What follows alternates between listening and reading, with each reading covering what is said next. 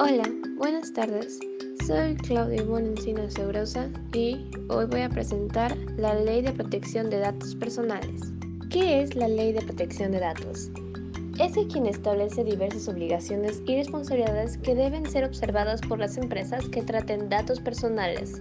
Es decir, ayuda a que ningún dato personal de cualquier ser sea expuesto a cualquier red.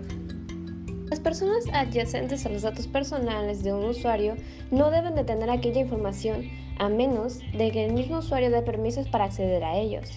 Esto, llamado como ley, es igual forma tratada como el derecho de cualquier ser, y si esta información es compartida o exhibida, en muchos casos puede ser ilegal.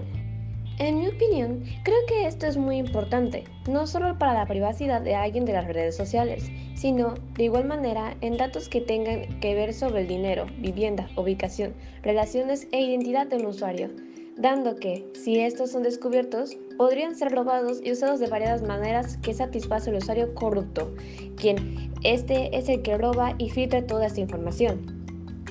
Incluso también puede estar en peligro la persona expuesta.